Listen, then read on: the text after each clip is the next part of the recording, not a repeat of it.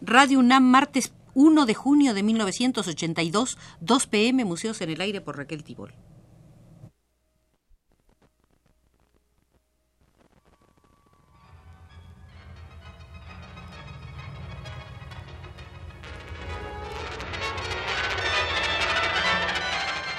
Museos en el Aire.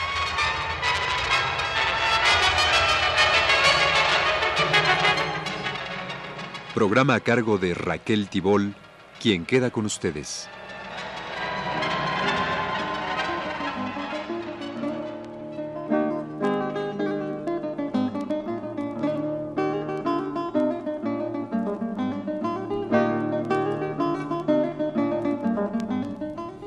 Los invito a visitar el Museo del Imperialismo Británico y dirigirnos de inmediato a la vitrina de la primera visita de José Vasconcelos a Londres, sus comentarios al respecto, en el tomo La tormenta de su Ulises criollo, están contenidos en el capítulo titulado En la isla de los piratas. Vasconcelos y su amante de 1913, a quien llama Adriana, después de dormir en una cama muy alta de un hotel de alemanes, se han bañado, han breakfasteado y se echaron a la calle para dedicarse por entero a la adoración de las esculturas de Fidias arrancadas al tímpano del Partenón en beneficio del British Museum. Con todo lo que sobre esas estatuas se ha escrito, y por muy atiborrado de lecturas que a ellas se llegue, todavía la emoción es virginal y profunda para cada uno que las mira por primera vez. Como es imposible traducir al lenguaje lo que es plástica, y sólo en plástica se expresa, el tiempo se nos llenaba de contenido admirando la belleza serena de Teseo, la claridad que irradia de la cabeza despierta del caballo y la música de los mantos, de las gracias que sin duda originó la asociación hoy corriente de la estatuaria con la melodía. Limitando nuestra primera visita únicamente a lo griego, recorrimos las riquísimas salas llenas de estatuas, cabezas, torsos, columnas, nos detuvimos en la contemplación de todo un pórtico de un templo helénico y volvimos al frontón de Fidias, obra cumbre de la escultura humana. En la sala misma de Fidias, si mal no recuerdo, advertimos un letrero ofensivo de la verdad, insolente para todo el que respeta lo ajeno. Fueron rescatadas estas obras, decía, por Lord Elgin, que las trajo a Inglaterra al fin de ponerlas a salvo de la incuria de los nativos. Todo lo bello que hay en los museos de Londres es producto de otras tierras. Nada han creado los ingleses en arte, y a menos de que se tenga la tolerancia de observar las ensombreradas de Gainsborough y una que otra mancha de pasta de color de Turner, todo lo que vale la pena de verse es obra de otras civilizaciones, otras gentes. De allí la impresión que producen los tesoros londinenses, impresión de que se está en una isla de piratas. Durante dos o tres siglos, en efecto, un imperialismo lleno de avidez y de tacto ha ido acumulando riquezas, asimilándose los refinamientos de países creadores como la Grecia antigua y como el Oriente en decadencia pero como no son los ingleses conquistadores valientes a lo español, sino que presumen de libertadores, y como su misma piratería está subordinada al complejo que estudia Bernard Shaw en el Arms and the Man, la necesidad de otorgar justificación a sus fechorías, resulta que la inscripción de referencia es un caso tipo de ética insular. Por una parte, exculpa a Lord Elgin del cargo obvio de piratería, y por la otra difama a los despojados, declarándolos indignos de conservar el tesoro sustraído.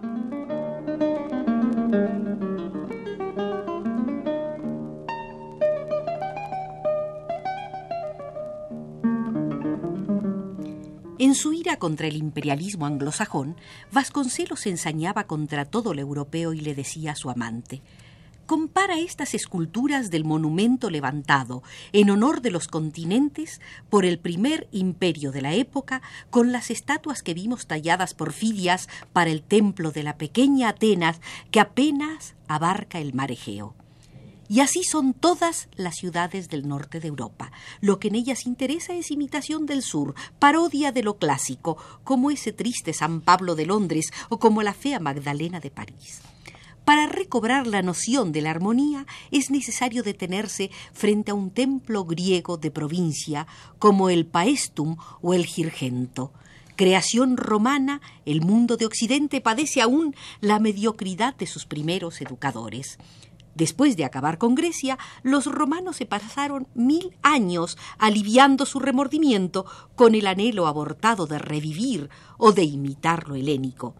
Aún así, lo mejor de Europa, de las Galias a España, es civilización a la manera romana en la vida civil y en lo espiritual cristiano, o sea, la forma de orientalismo que nos llevó a superar a Roma.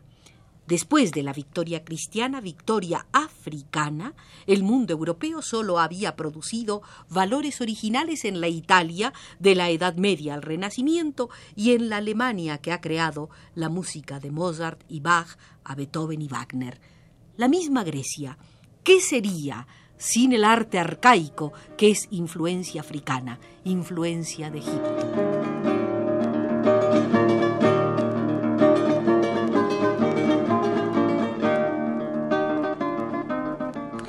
Del British Museum, Vasconcelos y su amante se dirigen a visitar la National Gallery. Allí Raskin era el guía. Sin embargo, procurábamos que la impresión personal jugase libre. Y así recuerdo la sorpresa que me causó un boceto, creo que de la crucifixión de Miguel Ángel, notable porque era como una escultura en lienzo. El bulto emergía vigoroso de la tela, pero nunca anduvieron por allí mis preferencias. En cambio, tomé como cosa propia casi la afición de Botticelli, a cuyo respecto no iba prevenido ni desprevenido, y me preocupaba su don de música lineal, como si en sus obras palpitase próximo a manifestación el misterio común de dibujo y melodía. En el fondo era el mismo secreto de las gracias del Partenón, y eso que no era clasicismo frío a lo Miguel Ángel, me intrigaba más que cualquier otro aspecto del arte, su esencia y raíz, el sortilegio que engendra todos los aspectos de la belleza.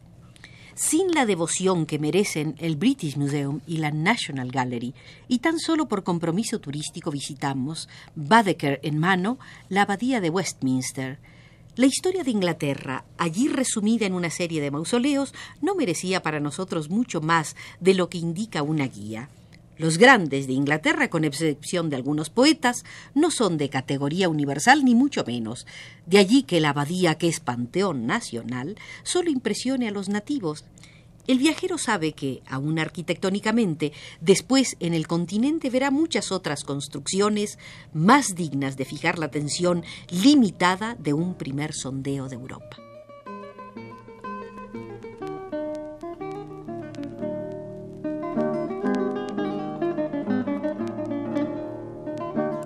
Cuenta José Vasconcelos en La Tormenta en uno de los museos de pronto me topé con el retrato de un viejo conocido y maestro, por lo menos el maestro oficial de mi generación, educada en la bastardía de lo inglés.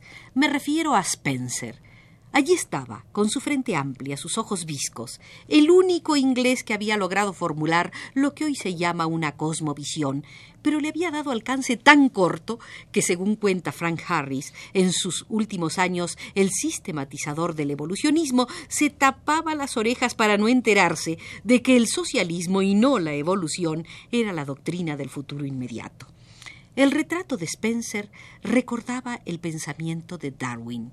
Se decía entonces que el origen de las especies era uno de los libros cumbres de la humanidad. Y bien, hoy está probado que la evolución afecta, si acaso, a las especies, pero no tiene influencia alguna en el desarrollo del hombre y el proceso de la cultura.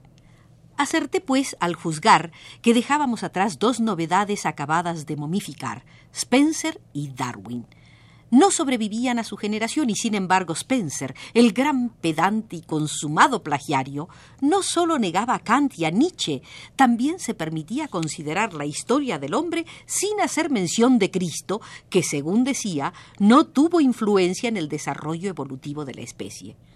Bernard Shaw es hoy el único retrasado, bufón irlandés del imperio, que todavía construye drama y comedia en torno a la inocente patraña del hombre mono y el progreso que después de dos mil años de fatigas da ya no un Platón, sino un Spencer, y en vez de Dante de hace poco menos de cinco siglos, un payaso, Bernard Shaw.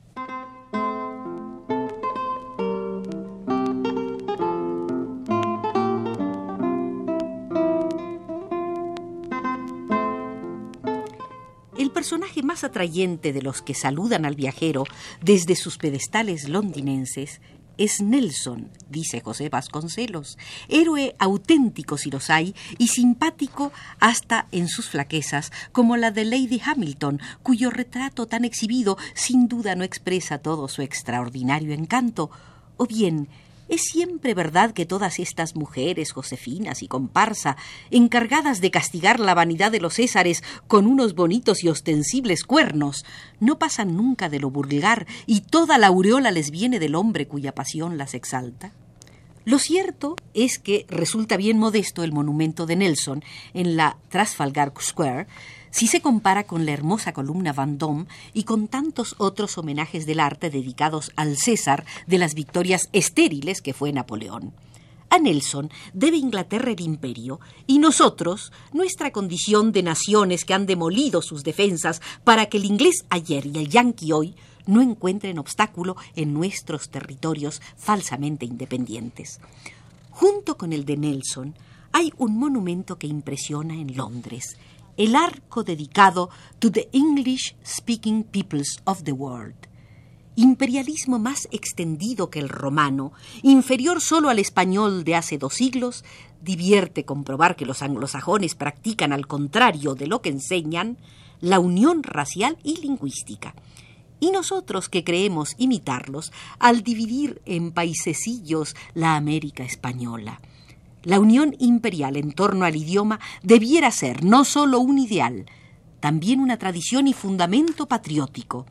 La restauración de la unidad creada por la monarquía española, pero en forma moderna mediante una sociedad de naciones, una comunidad de pueblos de habla española, sin exceptuar a Filipinas.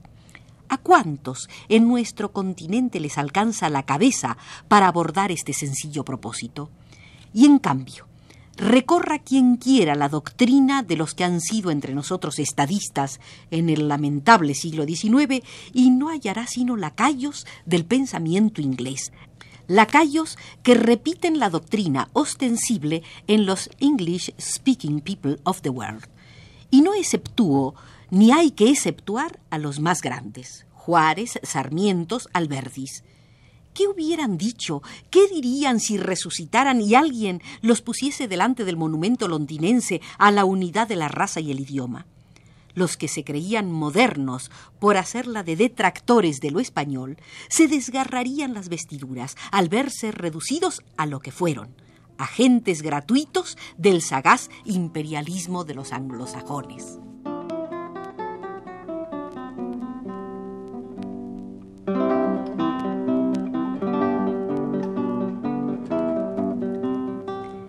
Observando el mediocre monumento de los cuatro continentes, le decía Vasconcelos a su amante Adriana. Así es la historia del imperio, imperialismo de mercaderes que no osan ceñir el laurel romano, juego de intrigas que conduce a compartir el mando con rajas crueles en la India, con caciques salvajes en África. Por último, allí donde no pudieron vencer, en México, en la Argentina, en el viejo imperio español, se conformaron con el agio de los empréstitos y la supremacía que otorga la marina mercante. La conquista de un sistema social de instituciones la reserva el inglés para su isla, no la hace extensiva a los pueblos sometidos, ni siquiera la estimula en los pueblos amigos. Allí estaban en México y en cada país americano, apoyando siempre al dictador suelo, que les otorgaba ventajas comerciales, nunca a la opinión civilizada del país. Y no se hable de la ayuda que prestaron a Bolívar, porque eso fue un caso el más interesado de todos, un caso de colaboración equivocada en una guerra en que todas las ventajas estaban de parte del inglés y todas las consecuencias adversas pesan todavía sobre nosotros que de provincias de España pasamos a ser menos que colonias, factorías del anglosajón.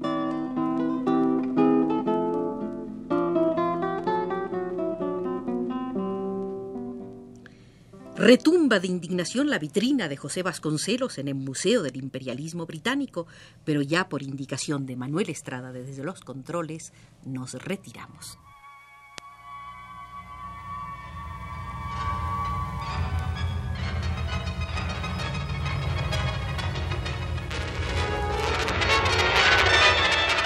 Este fue Museos en el Aire.